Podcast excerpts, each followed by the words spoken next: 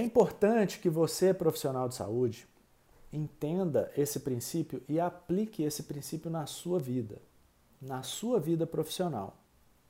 Porque ah, quando você precisa de ah, recursos para fazer os seus atendimentos, ah, eu sou um nutricionista e eu preciso comprar equipamentos para fazer bioimpedância, para medir pregas é, cutâneas, isso custa dinheiro.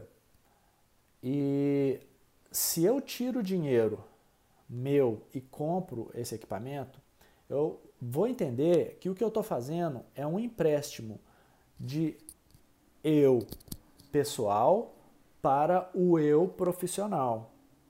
Então o eu pessoal pega esse dinheiro e vira para o profissional e fala assim: olha, eu vou te emprestar esse dinheiro aqui. Mas você tem que me devolver lá na frente mais do que isso que eu estou te emprestando. Porque esse dinheiro precisa gerar mais dinheiro do que ele vale. Porque eu só vou te emprestar para ganhar mais do que eu fazer outras coisas com ele. Eu tenho opção de fazer outras coisas com esse dinheiro.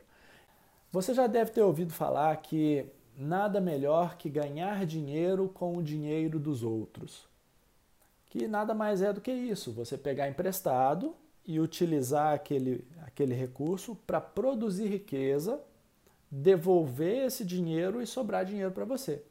Isso é, é legítimo, isso é correto, isso faz o mercado financeiro circular, faz a economia crescer.